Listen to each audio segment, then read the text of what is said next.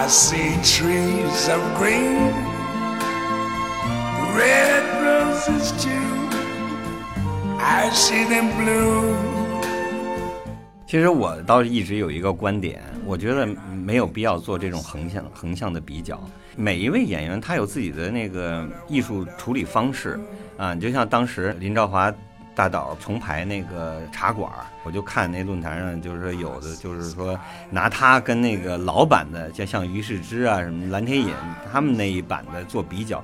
有什么必要做这种比较啊？因为那些老演员他们在创作的那个那那个黄金时代有那个时候的演员，那么这个时候这些演员那个相对年轻的演员，他们也应该有他们的那个这个观众。你非要拿两个那个不同时代的去做这种横向比较，有什么有什么意义啊？Colors of the rainbow, so pretty in the sky. 欢迎来到后浪剧场。后浪剧场是一个交流情感与思想的空中剧场。我们聊与艺术有关的一切，最终指向每个人的日常生活。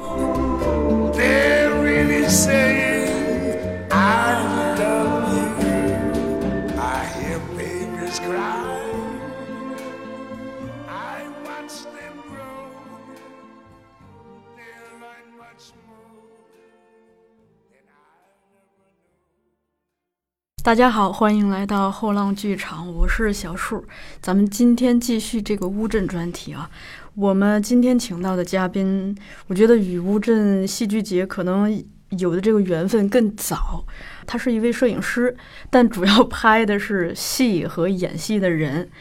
呃，他被黄磊称为中国戏剧发展历程中的活化石。他就是戏剧界几乎无人不知、无人不晓，也在我们节目里头被提到好多次的李艳老师。李老师，先跟听众打个招呼吧。呃，听众朋友们好，我有幸来到后浪剧场。呃，刚才那个小树说的那个活化石，真是不敢当啊！这这个 完全是一个 玩笑。嗯，您这个太谦虚了。其实这个我在做咱们这期节目之前，我真的像经历高考一样，我又把您这两套书、两本书《当戏已成往事》重新读了一遍。读完是有非常多的这个感慨，一会儿也可以在节目里头跟您交流一下。嗯，可以。呃，我不是跟您联系的时候，您说准备去南京大学，呃，做一个戏剧摄影的展和讲座，对吧？对嗯然后随后很快我就从我同事的这个手机里头看到了南京大学吕孝平老师发了一条朋友圈儿，他说，我给读一下这个吕老师的朋友圈儿啊。他说：“李艳先生是一位剧场摄影家，我不知道有谁能比他更深的以摄影介入中国戏剧四十年来的发展。做中国当代戏剧研究的学人要结识李艳，要充分借用他的资源；学习戏剧的中国学子要结识李艳，结识他就是结识中国大陆四十年来的戏剧。”这个从吕老师这番评价里头，我们可以对李艳老师有一个初步的认识啊。呃，我哎呀，这个 各位老师啊，什么同行啊，这对我太抬爱了。呃，其实呃，就是像在南大举办的这种讲座，我举办过很多次。呃，之前每次呃开讲之前，我都会说，我说我之所以今天有有幸能坐在这儿跟大家分享以前的一些故事，还有我拍的照片，呃，并不是因为我拍的有多好，而是因为呃我赶上了一个好的时候，而且我呃坚持做下来了，这个坚持拍了三十多年，所以呃这些照片呃就成为了一笔财富。其实我当时一开始拍照片的时候，并没有想到将来这些照片会呃有这么有用，然后也没想到呃我有幸得到大家的这个承认。嗯但是我觉得吧，就一件事儿，一个人能坚持做三十多年，嗯就如果时间是有重量的话，嗯我们算一下，这这这得多重？对于您来说，您看胶片是有重量的，对吧？相机也是有重量的，嗯所以我就在想，因为坚持三十年下来，其实就光说时间。年纪大一点，还还还需要考虑体力，以及这个拍照，其实是一个很奢侈的事儿嘛，特别是在过去要投入大量的精力。你说这点太对了。对那个现在有好多剧，动辄那个六个小时、八个小时，这看剧是个体力。对，而且我每次去参加这个乌镇戏剧节也是，哎，真是一次那个 非常大的体力输出，因为那个呃，每天从睁眼一直到夜里头。呃，除了工作以后，呃还要跟那个朋友，因为有有些朋友是外地的，嗯平时没有机会见到，在那儿见着了啊，就要呃喝喝酒啊，聊聊天啊什么的，所以这个 每年回来以后都感到特别疲惫啊，呃 要好好的休养一段时间。我们同事称说，这个从乌镇归来有一种叫戏剧节后的综合征，啊，没错，就是感觉身体很疲惫，内心很空虚，就觉得嗯为什么那个梦就结束了。好日子总是过得飞快。嗯，就着这个问题，其实我想顺带也是这个多问一些啊，嗯就因为我是觉得坚持下来其实需要非常大的动力的。这个如果不是因为热爱，或者是其他，可能还有比热爱更多的东西，真的是很难，因为他这个。不只是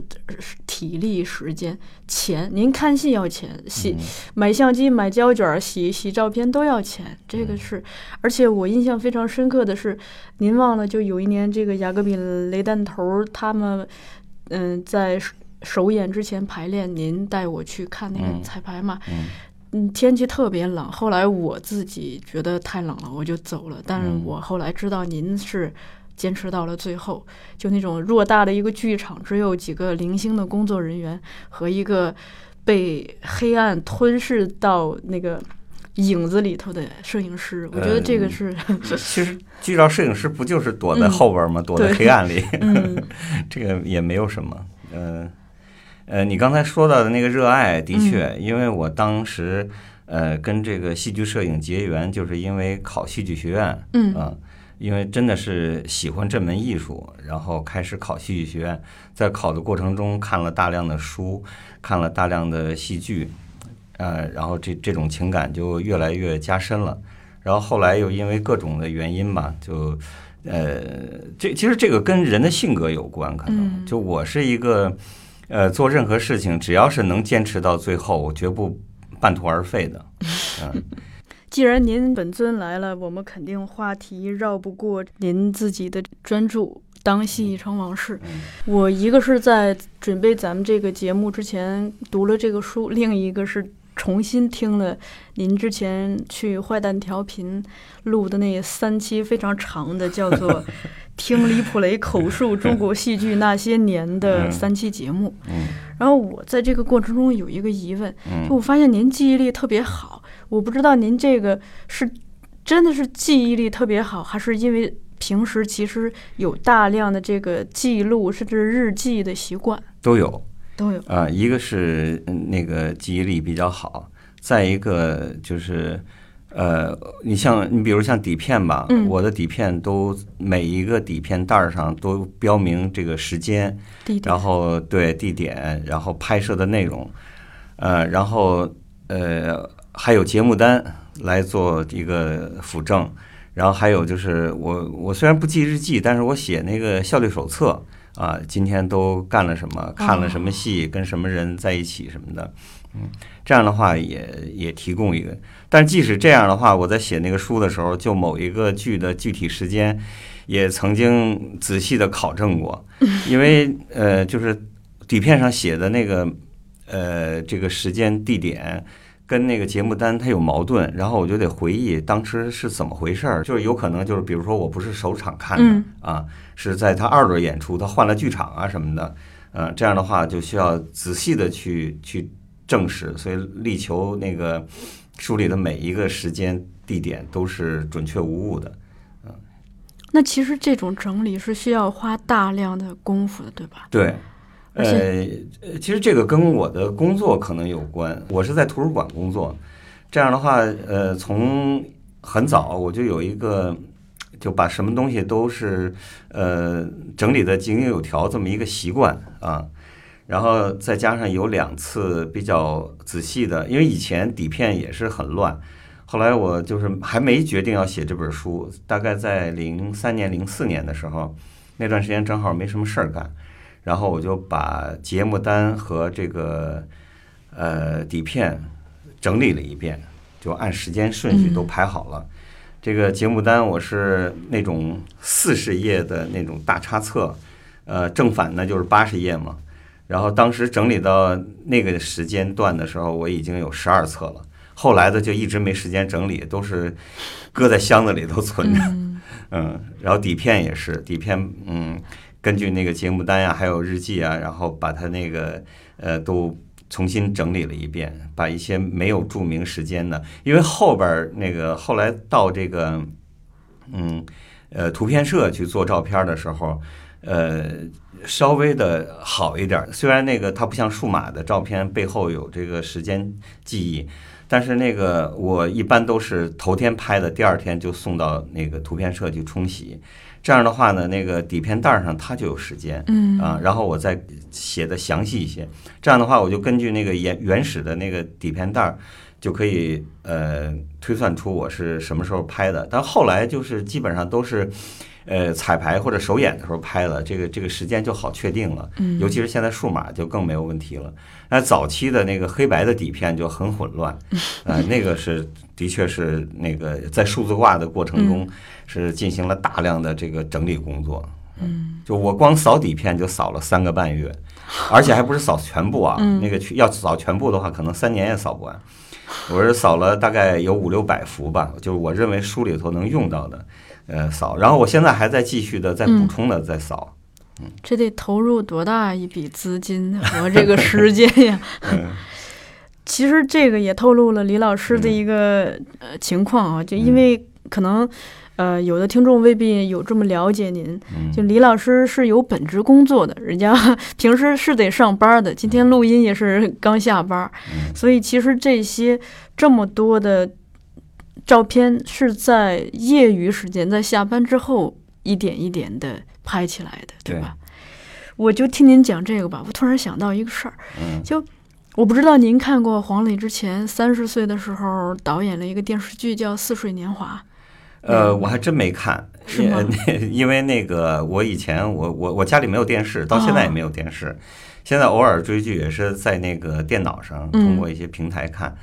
然后那个时候那个也忙，也嗯。也也没时间看电视，嗯，所以就，但是我知道这个，嗯。而且我很早就看过黄磊的那个，呃，就是他研究生毕业大戏，我看过拍过，红字对吧？对红字，然后他给呃就是呃海清他们那个那个班，那那那应该是他带的第一个班吧，对，呃，然后毕业大戏是送兵的人来了，然后我也去看了。啊，那个时候我还不认识他，只都是知道有这么一位演员。嗯，而且都拍了，对吧？对对对，嗯然后李老师在书中有提到这个细节，就说先是送黄磊这个他自己的毕业大戏的一张剧照，嗯黄磊一惊，嗯然后隔一段时间认识了之后，又送了一张送兵的人来了的剧照，也就是他当老师带学生的时候的剧照，他又一惊。嗯，就这些事儿，就让我觉得，反正您这个好像还挺像那个电视剧里头那主角的，嗯。就从某种这个人设上，那个角色也是一个图书管理员嘛，嗯。然后他的工作是修复，嗯。修复所有老去的典籍，嗯。修修补补，就这种就修补这个行为的象征意义。您这边是记录以及整理、所有过去的时光，对，挺像的。另一个是我想到，就您刚提到这个自己做记录这个习惯，就在中国电影史上有一个人，嗯。他跟您这个很像，他叫陆杰，嗯。是当时这个建国之前，呃，文华公司的一位很重要的一个高管。这个人他一直呃写日记，嗯而且他的日记呢很简单，但是信息都很有效，就包括比如说这段时间米涨价了，或者是电影票涨价了，或者是。公司内部有人事的变动，这些都记录得很清楚。到现在来说，它不但是我们了解那个时候电影史的一笔非常重要的一个资料，同时也是了解那段时间社会生活的一个非常重要的资料。这很了不起。对，嗯然后我看您这个书吧，我是觉得就因为我一向觉得，就官方的这个历史，比如说我们可能会出一个戏剧史，它是一个其实很冰冷苍白的那么一个东西。比如说，它可能会记录一些有名的演员、有名的导演、有名的剧和一些重要的剧场活动，就浪潮之类的。但是，就那些东西是是很苍白的。但我看您这个书吧，就觉得他们都活了。比如说，一方面会记录一些很重要的孟京辉、牟森，还有这个赖声川导演、田沁鑫导演，他们现在的这些名导演，当时那些就是普通人的一面。特别珍贵的是，记录了很多剧场里头的场工呀，包括剧场旁边小饭馆的，对对，就这些，对，一下子让那个戏剧史生动了起来。这些我觉得都。每次读都特别的感动。我当时那个有这个想法，就是想写这本书的时候，不知道怎么写，就根本不知道怎么组织这些材料，怎么把它呃照片和文字有机的揉在一起。后来是呃中戏的一位老师叫王小凡，我们一块儿吃饭的时候，他说。呃，我给你推荐一本书，你不妨看一看，也许会对你的这个这个思路会有一些帮助。然后那本书是《万历十五年》，啊，那那时候刚刚出版，就是大陆人刚知道这个黄仁宇这位历史学家，然后我就呃连看了两遍。我特别喜欢，因为那个时候还认识了一位单位的那个同事，也是后来成了好朋友。他特别喜欢历史，以前我是挺讨厌历史的，因为上上学的时候，历史、地理、政治这些东西都需要死记硬背嘛，我就不喜欢。然后后来由这两件事儿，就是这个人和这个书，我就喜欢上了历史啊，到现在也是对历史非常的感兴趣。呃，然后看那本书以后，看了《万历十五年》以后。的确对我的思路有一定的帮助啊！你比如说我那个，我并不是按着时间顺序啊，从我开始考学，然后到呃后来怎么着怎么着的，呃，我是从一九九四年切入，我前面三章写谋森、孟京辉和这个那个林呃林兆华导演，嗯，都是从一九九四年切入的啊，在那之前我也看过他们的剧，也认识。因为我觉得一九九四年是非常有意思的一年，网上有很多文章啊，就不用赘述了。啊，对于戏剧也是那一年，呃，牟森和孟京辉、林兆华还有其他的人都出了很多非常著名的作品啊，然后也发生了很多很很有意思的事儿。所以我从这儿切入了以后，往前往后两边赶，嗯，然后虽然这书这么厚，四百多页，呃，但是。呃，实际上只写到了零六年，就是二十四年，我写了二十四年。我想后边可以再做一本书啊，所以这个书里头，呃，好像我记得是只只是提了一下乌镇戏剧节，嗯啊，虽然就是这本书印刷的时候，乌镇戏剧节已经都这个呃举办了三四届了，但是嗯，就就是没有太大的嗯太多的容量，我也没没必要再去。为了这个去补充一些，我想以后可以，呃，在做下一本书的时候，可以再仔细的写。嗯，这个就非常期待了。嗯，其实说到这个书，我跟您的一个认识也是因为这个书嘛。对，就最早其实是这样子的，我我都之前没跟您说。嗯，呃，我印象中是一四年好像。呃，当时的七七剧场不是有那个两岸小剧场艺术节嘛？第一届的时候，您有一个展，对，然后我去看了，看了以后我就。先记住了这个名字，但是，呃，后来有一天，我们是跟我们公司的同事跟史航老师吃饭，又提到了您，我就说很想认识您，就问问您有没有出书的这个打算。通过史航老师的一个牵线，嗯，呃，才辗转的对他先告诉我了，先把你的电话呀、名字都告诉我了，然后后来我们才联系的嘛。对。但是很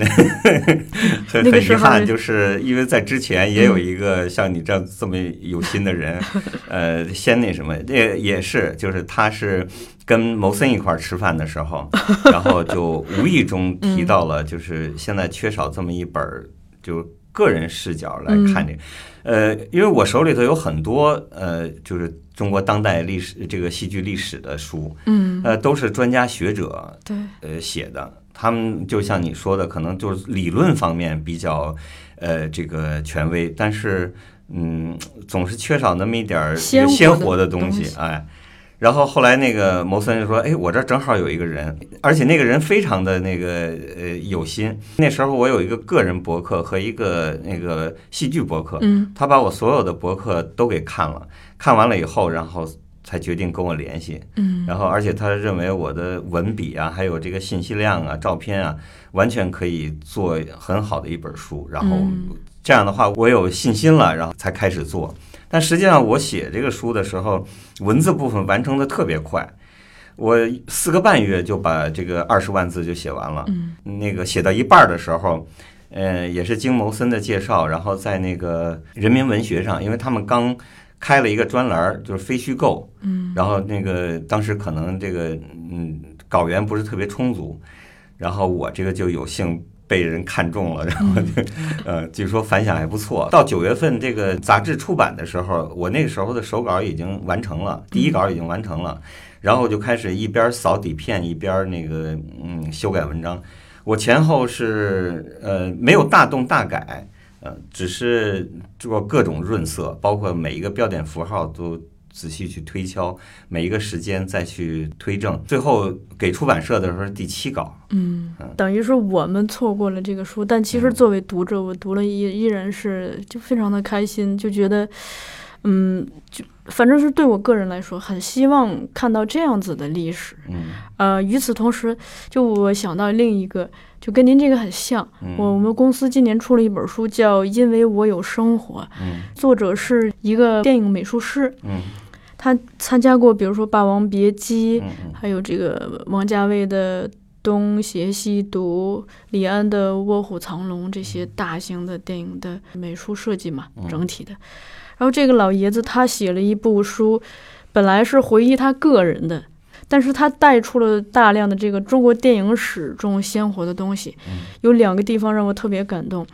一个是他眼里头的这个周润发也好，王家卫也好，因为他不追星，他也不知道那些人具体有多大的腕儿，嗯所以我们可以透过他的视视点看到一个更平凡的人的一面。另一方面是，这个老爷子他是农村出身，嗯然后他也蛮有心的。我觉得就是只有他那种人才会在笔下去留意剧场里头的长工，甚至那些就是比如说他们拍《东邪西毒》的时候，在当地召集来的农民工过来帮忙种树或者什么，只有他才会写这些。才会写剧组里头的这个旅馆是怎么分的，伙食怎么样，就这些东西会 会让你对，会让你对一个平时看起来很高大上或者很神秘的剧组有一种更亲切和鲜活的认识。咱们刚才聊到您刚从南大回来嘛，嗯就关于这个摄影展，我也想问一下，就您大约是从什么时候开始，就会越来越多的这种邀约，就摄影展、讲座？第一个展览是那个就是原来的国画的制作人李东，哦，他给我办的，因为那时候呃那是一呃一二年，就二零一二年，国画刚迁入新址，嗯因为那个场地比较比较冷，比较偏嘛。那个夏天的时候举办一些这个惠民活动，就是把票价定的比较低，让更多的观众能走入剧场。然后同时呢，办了四场讲座，然后呃还有一个展览，然后那是我的第一个展览。但是因为那个是国画嘛，所以呃这个我就要配合国画的这个这个这个主题啊这个主题，所以我所有的照片都是前实验话剧院、前青年艺术剧院和国画成立以后的这个啊嗯。啊，而且因为场地的原因吧，就是有好多国画邀请来的国外的剧目就没法儿呃展出，但那毕竟是第一次。后来从那以后，呃，就是尤其是我这个书出版了以后，啊，实际上书没出版之前，比如说那你说刚才提到的那个两岸小剧场剧，展演活动啊，那是一个台湾的一个基金会他们给我办的，嗯而且在这之前呢，我还去台湾，也是一一年的时候，嗯呃，也是借这个机会，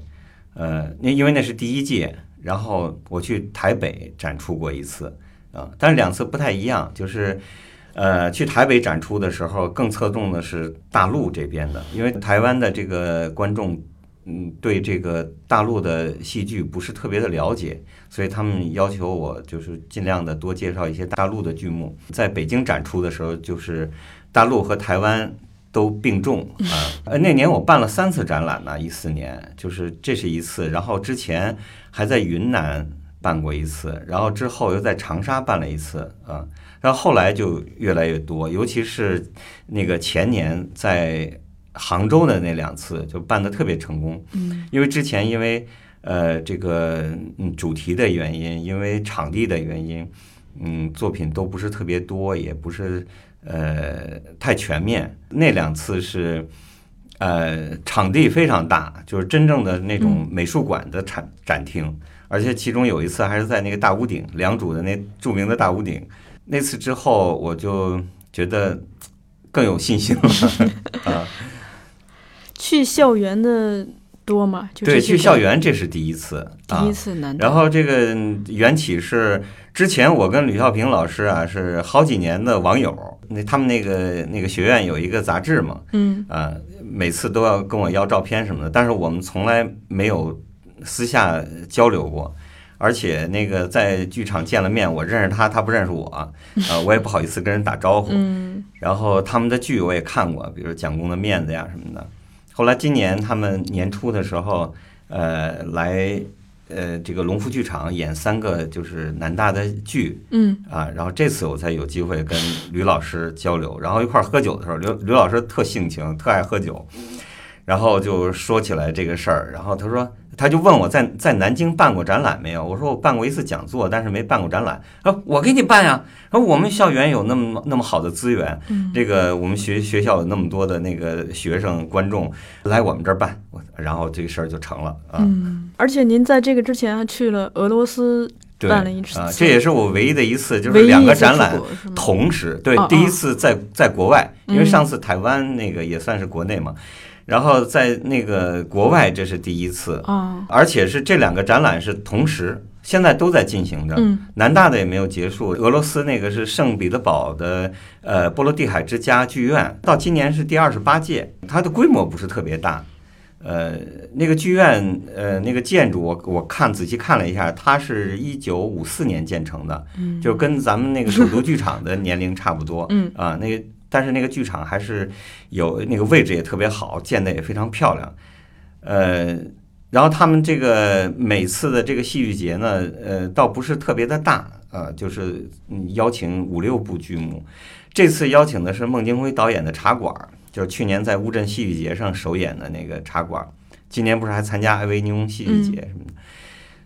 呃，然后借这个机会，然后这个可能我不知道他们是不是第一次邀请中国的剧目，反正这个孟京辉这次他们比较重视，嗯，还举办了一个这个嗯关于中国当代戏剧的一个研讨会，然后再加上我这个展览，还有一次讲座。嗯，怎么样？这个俄罗斯之行，呃，圣彼得堡太漂亮，太美了。我每天因为我呃上午是一般都没有工作，然后我是早晨起来那个五六点钟起来，天不亮就开始走。呃，我那几天是在朋友圈里头永远是第一位，因为走的路太多了。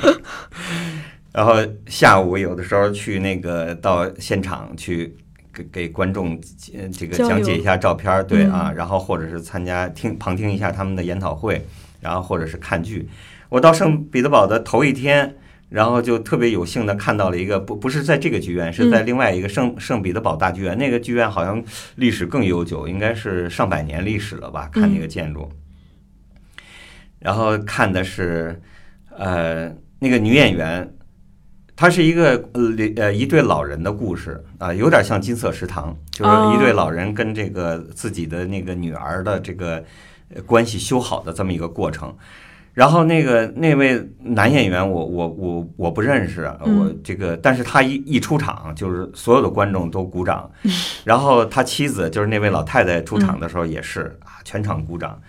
这个那演老太太那位就是呃，我忘了名字了啊，那个 俄罗斯的名字太长了啊。然后就是演办公室的故事里演女女局长的那位，啊，我看那电影看了好几遍啊，然后记印象太深了。你想他演那个电影的时候，应该是四十岁左右吧？现在嗯过了这么多年，那是八几年的电影，现在得有八十岁了，还依然那么活跃在舞台上，而且看着很精神。就刚刚那个李老师一进门，我们就开始互换礼物。嗯然后当我给李老师拿出我们刚出的这个梁赞诺夫剧本集的时候，啊，突然就跟这个事儿就接上了，是是是，就跟您刚看的戏生活中就充满了充满了这种巧偶然。对啊，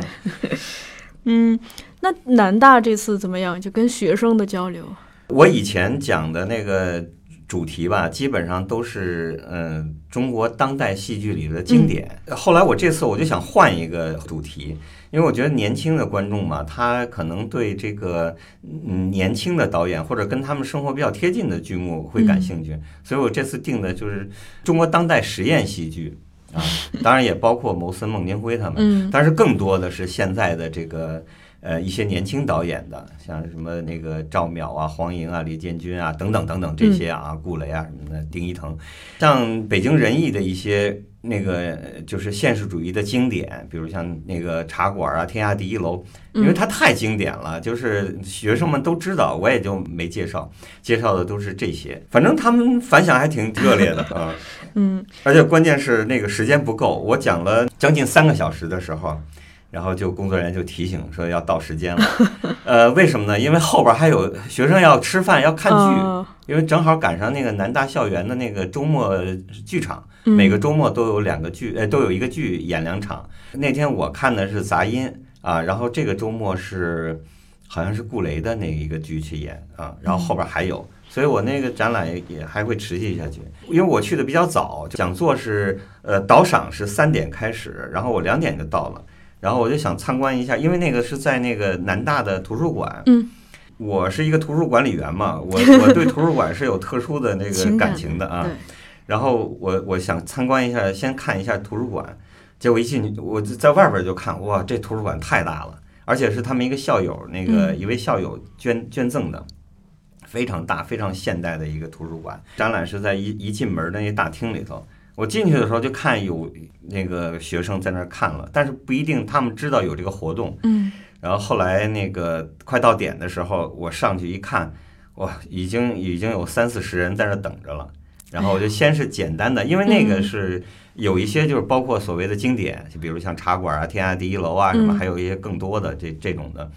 然后跟我的那个嗯讲座内容有一些是不搭的，嗯所以我就先把那个呃现场的照片儿，呃用了半个小时的时候先先导赏一啊、遍。对导赏一遍，然后才开始讲这个。您春天那会儿就去韩国那个，也属于交流吧？就去呃，韩国是这样，就是他们那个因为呃有那个一个吴老师，嗯他是这个嗯，就是一直是致力于中韩两国的这个戏剧交流。哎嗯有我认识他是零六年的时候，呃，他为那个田沁鑫的那个呃《桃花扇》啊，做文学顾问，一位韩国人，文学顾问。呃，做韩国人，呃，那个做做这个那个文学顾问很很有意思。然后他带出来的学生，那个有在中国留学的，嗯然后在哎，这很巧，又是在南大，在啊南大留学的一位那个张 张女士。嗯我在上海办展览的时候，她去看上海那个草台班的剧，嗯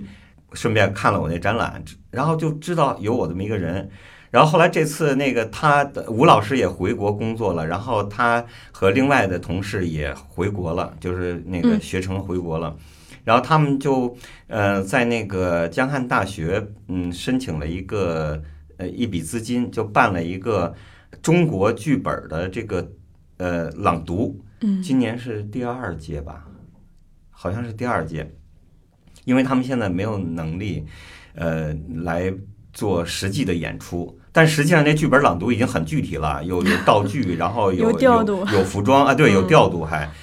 然后不是说就坐在那儿那个剧本朗读。然后我听了两个，虽然那个韩语听不懂，但是那个他们演员非常认真，而且嗯而且感觉非常好。他们依然是说没有能力给我办展览，但是呢，说可以先呃办一个讲座，哦对啊。而且那次你你你像在那个国内办讲座的时候吧，呃，是年轻人比较多，嗯在那儿非常奇怪，就是中老年人很多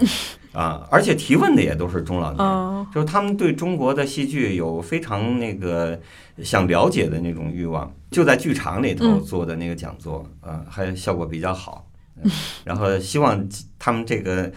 呃继续办下去，然后我有机会去办个展览。嗯，之前在那个云南和嗯长沙，呃，那个是在什么场场馆办的？呃，云南是有一个艺术节，嗯啊，就是它春季和秋季各有一次的那么一个艺术节。呃，这是一位我的诗人朋友推荐的，叫赵野啊。嗯今天他还 我们还联系呢，他他的太太有一个那个画展，呃邀请我去，结果是十月二十六号，我但是我十月二十五号就要去乌镇了哦，啊，就就错过了。嗯，然后是赵野推荐的这个他们。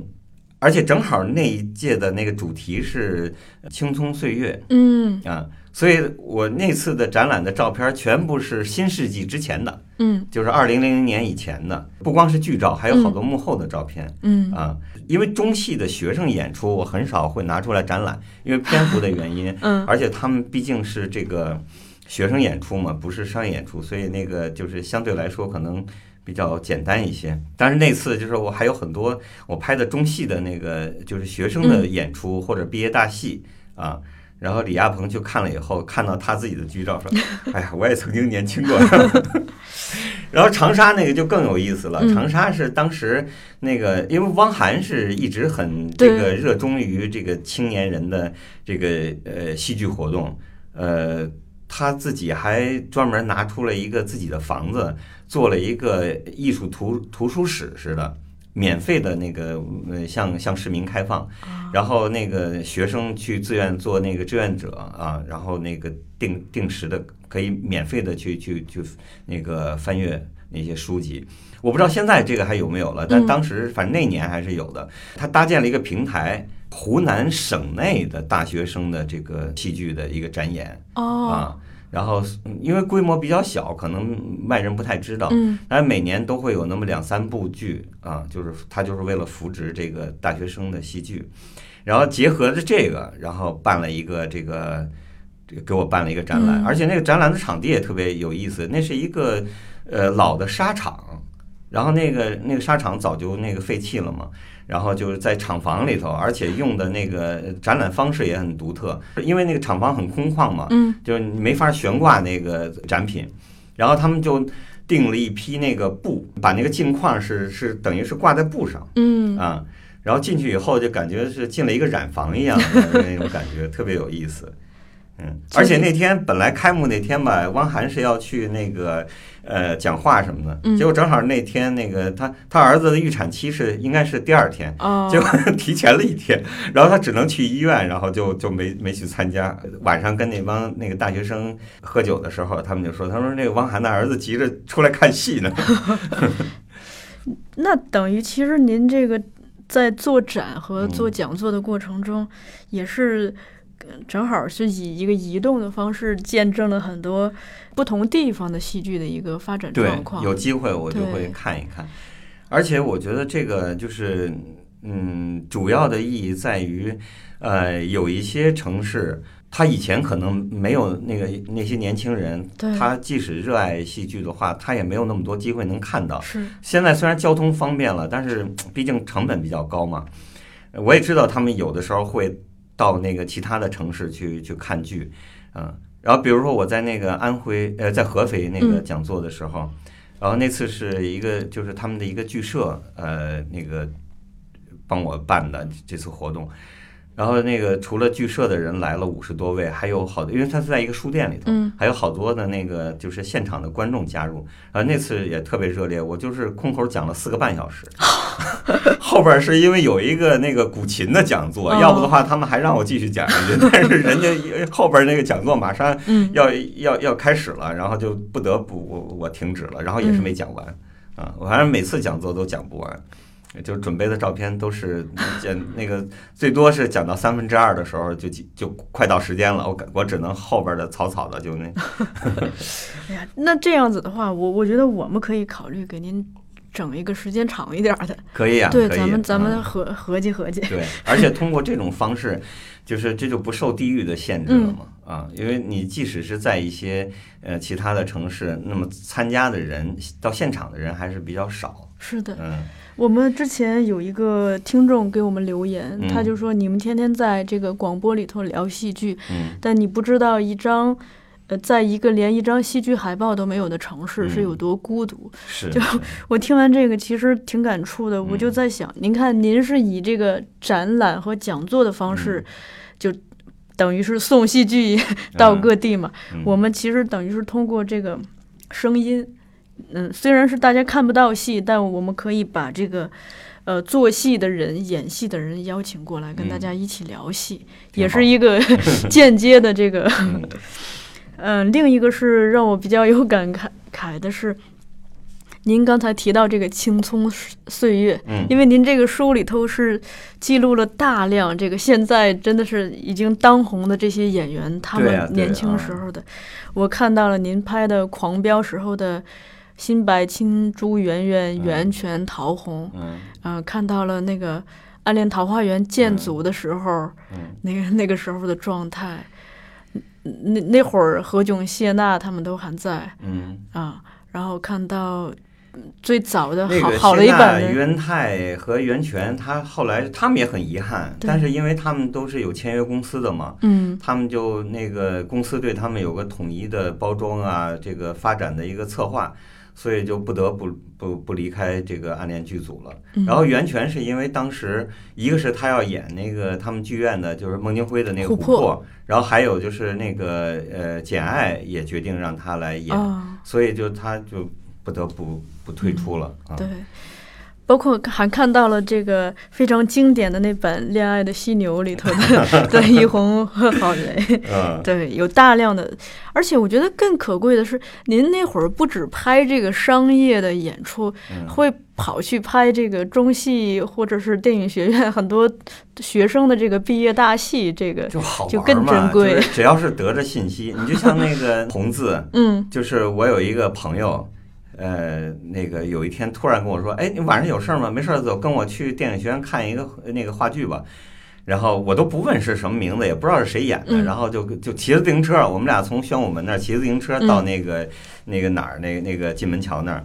然后去看啊，那时候也不知道都是谁谁谁。后来这次我们在长沙演出的时候，又说起以前好多事儿，然后我才听黄磊说，那个剧照里头还有那谁呢？那 还有还有那个刘丹啊，啊，刘丹不是近几年很活跃的一位那个演员，对，然后我都不知道刘丹是他们班的 啊，我书里头还写到他呢。嗯那时候他那个孟京辉正在排那个呃阿 Q 同志，他刚毕业嘛，然后刚进组，可能住的比较远，嗯。结果他晚上就弄一睡袋，就睡在那个那个排练场。对，就我看到很多戏迷，就他们很遗憾没有见到这个源泉版的云之凡，嗯。以及呃很遗憾没有见到源泉版源泉流液版的琥珀，嗯。但是您这个书里头就都有，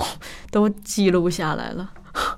其实我倒是一直有一个观点，嗯。我觉得没有必要做这种横向横向的比较。嗯啊、就是现在演员演的也不错啊、每一位演员他有自己的那个艺术处理方式嗯啊，你就像当时林兆华大导重排那个茶馆儿。然后好多人，那时候还有论坛什么的，我就看那论坛上，就是说有的就是说拿他跟那个老版的，就像于世之啊、什么蓝天野他们那一版的做比较，有什么必要做这种比较啊？因为那些老演员他们在创作的那个那那个黄金时代，有那个时候的演员，那么这个时候这些演员。那个相对年轻的演员，他们也应该有他们的那个这个观众。你非要拿两个那个不同时代的去做这种横向比较，有什么有什么意义啊？同样，《暗恋桃花源》也是嗯，你大陆版的你去跟那个呃台湾表坊那一版去比较，没有什么太大的意义。而且你拿这个现那个就是袁泉那时候他们看刚开始演的，跟现在的也比较也没意义。嗯，我觉得看一个剧，就是我倒希望能能看到不同版更新的，对不同的啊。嗯，哎，说起《暗恋桃花源》，其实我最早知道您不是七七剧场，嗯是《暗恋桃花源》，嗯因为那个时候应该是一二年，可能、嗯我去看完《暗恋桃花源》，上网搜嗯这部剧，嗯就搜到了您的微博。对，其实那只是当时没有对上，说嗯李艳就是工人李普雷。我我这网名比我的本名有名多了。对，嗯，哎，说到摄影，就李嗯老师，我想问一下您这个有没有一些就现在想起来挺遗憾的？嗯，因为我看到您在书里头提到一个遗憾的点，说嗯呃，就是错过了袁泉到实验剧院之后演的一第一部戏，叫《我听见爱》，听见爱，对对嗯就是有没有类似的这种遗憾的？啊，那太多了呀。那你比如像那个李六乙早期的《雨过天晴》，嗯呃，还有这个田沁鑫的那个小剧场剧《驿站桃花》，嗯然后还有应该算是这个呃赖声川到大陆来导的第一部剧吧，《红色的天空》是大陆演员演的，嗯林连坤啊什么的，那个单台仁惠他们那些老演员演的。这种遗憾太多了，我 只不过就是在说到袁泉的时候，嗯就是呃提到这个事儿啊。嗯，那那那要这么说的话，那太多遗憾了。拍不过来。嗯，那您有赶上就呃，我记得前一阶段时间，前几年说是《暗恋桃花源》三十年是吧？袁泉不是返场演了一两场，那个您，有那赶上吗次是一？个真的是一个呃巧合，啊，因为之前呢，我们一场呢是在那个呃呃昆明演出，嗯然后因为那个飞机误点了，因为是星期六、星期天应该两场嘛，那个因为星期六有的演员就没到，两个重要演员没到，这剧就没法演了，嗯没有演。然后那个按那个黄磊的意思呢是说就减一场，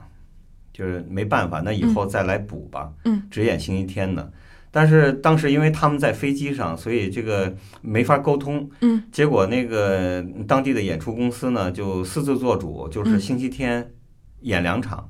然后就是下午一场，晚上一场。这样的话，演员就非常累，尤其是当时那个孙俪正怀着孕呢，哦，啊，然后再加上稍微有点高山反应，就是演完了以后身体就不适。回北京以后，那种情况下，嗯，这个保胎重要啊。对啊，结果下一站就是这个去上海参加这个呃是大陆版的十周年的演出。哦，啊，然后也等于是这个就是三十周年嘛，嗯但时间上嗯不是很严格，嗯，但是是正规的这个就是大陆版的十周年，十周年的演出，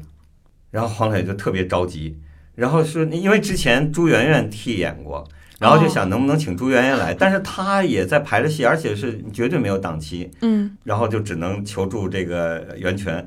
而巧的是，袁泉当时正在上海拍那个《我的前半生 》，就这么巧。嗯啊，而且这个，嗯，他是用了很短的时间恢复这个台词，因为他嗯毕竟有七八年没演了。是啊，然后我们在剧场里就就配合他走了一遍，然后就成功的演出了。啊，嗯，那次您是在台上演是吧？对啊，所以嗯您没有赶上拍照。呃也拍了，也拍后来那个就是演出结束了以后，呃，推上蛋糕啊什么的，啊然后那个那个您各种讲话拍到什么的，那我就可以下台拍照了。哎呦，太好了！那我们期待那个照片。聊过了遗憾，就想聊一下，就是您碰碰巧赶上了，因为我看到您在书中提说，其实《恋爱的犀牛》的有一张照片是您碰巧赶上了。对，那那张是因为我之前啊一直是在那个正面拍照，嗯，它那个剧场的那个结构是它是一个凸字形的，就是它在舞台外边还有一个那个像 T 台一样的那样的一一块儿，嗯然后那个就是离观众席正面的观众席非常近嘛，所以就就是自然而然的，呃，这也是最好的座位，所以我拍照也会自然而然的选择这儿。所以大量的照片都是从正面拍的，但是那个我想换镜头的时候呢，我的摄影包放在那个下台口的那个、嗯那个椅子上，我就去换镜头。换镜头往回走的时候，正好看到了那样一个画面，我就顺手把它拍下来了。结果冲出照片来，所有的照片都很平淡，就甚至比较矮板。嗯只有这张特别生动，而且是从侧面能看到那个就是，呃，那那个吴越挣扎。要从正面的话，嗯它就是一个平的嘛，对对，啊，从侧面它是个立体的。就类似的，就是您有没有其他的印象深刻的照片？哎呀，太多了，太多了，没法 一一看看来看来得得还得嗯 咱们合计那个讲座，对，就我看咱们这个书那个推荐语上，濮存昕老师说，嗯我觉得他说的这特好，就说您快门无法计数的嗯暗动，嗯，如同他生命的心跳，就 这个 胡老师太抬爱我了。哎，这个呃书名也是他写的，对对，啊。然后一开始因为那个就是嗯，我没想到这个问题，嗯。然后我就以为就是就反正都交稿了什么的，那那一切问题都结都都那什么，结果在下印厂前一个星期，美编突然提出来说用那个印刷体啊，这个书名显得就没有感觉，嗯。说能不能手写？嗯，然后结果那个责编找到我以后，我说让手写让谁？因为我父亲的字儿非常好，嗯但是我父亲年纪大了，然后那个我他他写不写不了，然后我就想大导儿，我觉得最有资格，而且大导的字儿又好看嘛。然后当时我也想到蒲哥了，而且之前那个蒲哥那个答应的时候送我一幅字，但是我就以为人家就是客气，我也不好意思。然后我就想那个，而且那时候他关键是他是那个剧协主席嘛，嗯然后我就想，这样的话好像有点儿那个，就就我就想先那个大导吧，还是大岛呃年龄也在那儿，嗯但是那个我跟大导没法直接联系，然后嗯我又没他电话，也没他微信什么的。然后我都是跟他儿子联系，但是那时候不知道怎么就联系不上他，就是我我给林希月发了好几条，他都不理我。后来我才知道他在国外，一个是有时差在，一个一忙就就就就错过了。然后后来他回回话的时候，我已经实在等不及了，出版社一直在催，然后我就只好就是我说甭管那个蒲哥同意不同意了，我就拿着纸拿着笔就直接跑到那个后台去，嗯，就是让他给我帮我 写。所以是当场当场写的，即兴创作。嗯。因为我看到您在这个书里头提到说，您发现自己有一双星探的眼睛，看人很啊准。说第一次见秦海璐的时候就，就认定这人，对，不光是秦海璐啊，好多演员，我从一开始就就就那什么，秦海璐那次是因为那个那谁，呃，孟京辉排臭虫，嗯。呃，九九年还是零零年，反正就排臭虫的时候，我进那个排练场，我一在所有的演员里头，我一看，哟，我说这小姑娘挺有灵气的，我说将来肯定那个能出来。结果半年以后，她就获那个金马奖了。嗯嗯，然后很多呀，包括袁泉也是啊。我从一开始，我其实我我那个没看她的戏之前，我就见过她本人。哦，他上大二的时候，有一次那个西安那个女友杂志来采访她，我特别后悔，就是所以我现在相机不离手。那次吧是他们来采访，然后是联系好了以后呢，我带着他们去。结果那个我一看他们带着摄影记者，我就没带相机，就犯懒了，因为那时候手机又不能拍照。结果到那以后聊的时候，我就后悔，哎呀，我说我为什么不带相机呢？要那样的话，我就会留下那个上大二的时候的这个袁泉的倩影了。我记得您呃后来学了一招，就是借他们相机拍一张。哎呀，这个这 相机是宝贝，一般人嗯。也不愿意给借给别人。对，嗯，所以还是相机不离身。对我现在是老是就是我我一般拍照我还不愿意用手机，嗯。因为我觉得尤其是拍人的时候，就嗯。拍那个可能是一个职业病吧，嗯。就是这个相手机再好啊、那个我也认为就是是对这个被拍者的一种不尊重啊。嗯，就是相还是应该用相机，而且现在这个相机这个科技发展呢，就是有的时候你可以就是拍完了以后马上就可以传到手机里发、嗯发表啊什么的，对嗯嗯。等于那个是您充当了一个牵线的人，那次是吗？也不是，他们已经联系好了，哦只是让我那个那个，他们对北京的地理不太熟嘛，哦，啊，让我带他们去啊，因为晚上一块儿吃饭嘛。嗯，然后我对他袁泉印象特别好，就是因为他在当时在拍一个电影，好像是一个古装的还，导演拖堂了，我按我们约定的时间到那以后等了他半个小时，然后他连妆都没来得及卸，哦然后一进来就道歉啊，说对不起，不是。妆 是那个，就是服装是脱了，但是那个呃那个妆还没来得及，对，化的妆面化的妆还没来得及卸，然后就一直在道歉。哎呀，我说这小姑娘真是这个 很有礼数啊，嗯而且说的时候，那个就回答那个记者采访的时候，也是非常的呃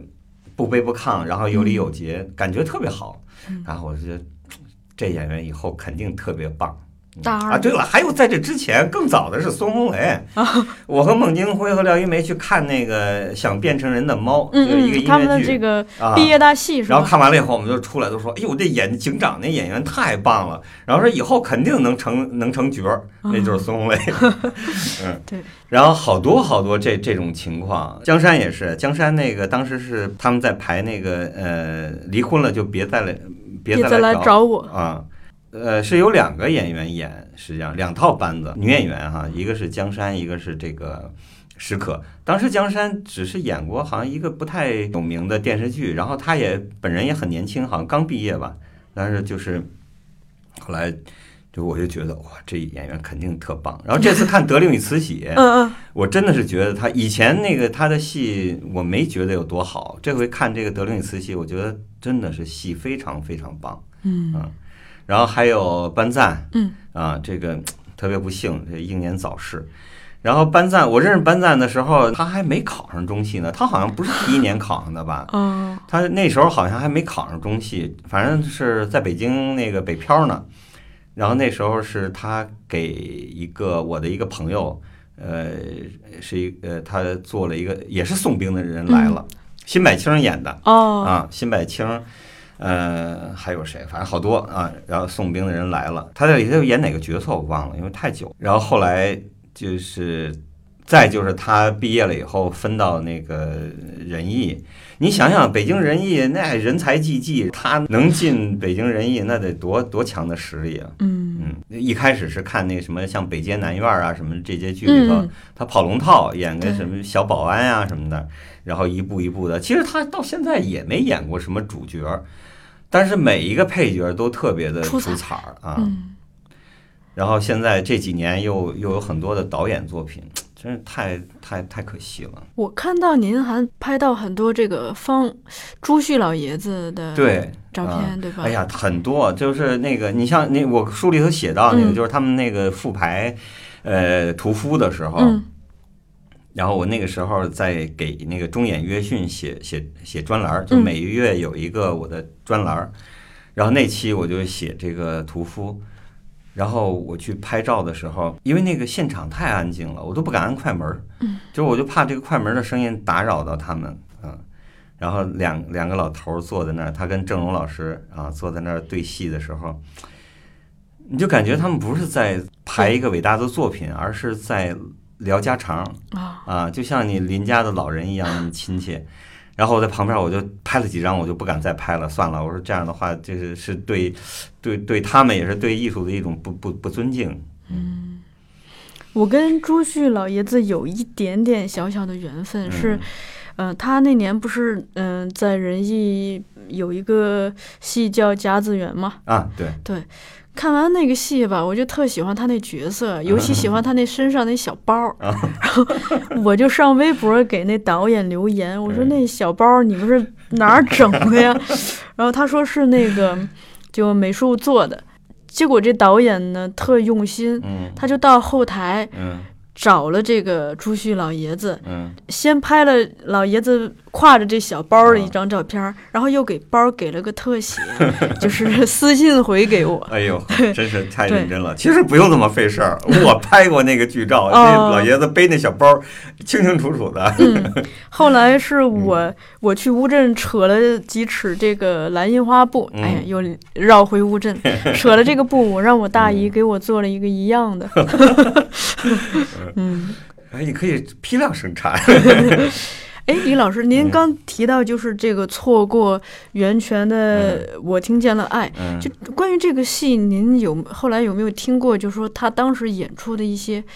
其他的新闻或者是什么？因为这个、嗯这个戏提提的人特别少，资料也特别少可能。也不是特别的有名吧？啊，他是好像是一个呃一个一个一个那个跟龙盲哑人的故事是吧？啊，他具体的我真是不太知道。其他演员，嗯您知道吗？就这个戏谁演的？哎呀，还真是不太清楚了。但是那个北京呃，就是实验话剧院，他们有那种册子，那。应该会对啊，嗯，不知道他们有没有保存这个剧照？呃，有肯定有，我看到过哦啊，您都我看看到过过剧照，但不是我拍的啊。嗯，说是今天主题是乌镇，前面先铺了这么多，但是我觉得这个前面很重要。